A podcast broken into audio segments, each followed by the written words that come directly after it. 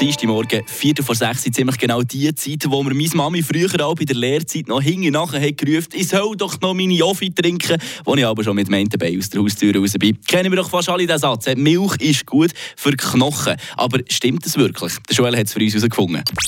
Eine Portion Wissen für einen starken Tag. Schlauere Tag mit Radio FR. Und dieser Satz ist natürlich korrekt. Nicht um sonst gibt es diesen Spruch schon seit x Generationen. Verantwortlich dafür sind Calcium und Vitamin D, die eben gerade zum Beispiel in der Milch besonders üppig vorkommen. Ein Glas Milch hat ungefähr 240 Milligramm Calcium. Ein Glas alleine deckt den Tagesbedarf an Calcium von einem erwachsenen Menschen aber noch lange nicht ab. Für das zu decken, müsste man dann sogar ein zweites Glas trinken. Dazu zwei Erdbeerschnitte mit Vollkornbrot essen, am Mittag eine gute Portion Spinat nehmen und zum Nacht noch zwei Stück Camembert verdrücken.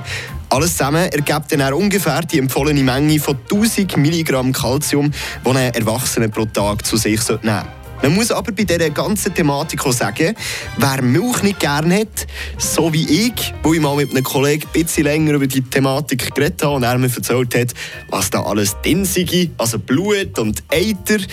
Man kann aber auch gäbig mit 2 Liter Wasser zu seiner täglichen Kalziumdosis kommen. Ja, mit 2 Liter Wasser pro Tag freut sich der Körper sicher auch drauf.